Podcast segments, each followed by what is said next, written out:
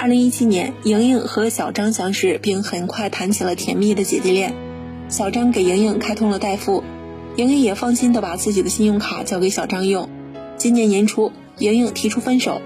小张把恋爱期间小到十几元的开销，大到三点五万元的转账都整理出来，共计二十九万多元，以民间借贷纠纷为由，将莹莹诉至杭州市西湖区人民法院。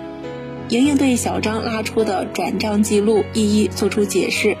小张未能进一步提供充分证据证明双方的借款合意，西湖法院一审判决驳回小张的诉讼请求。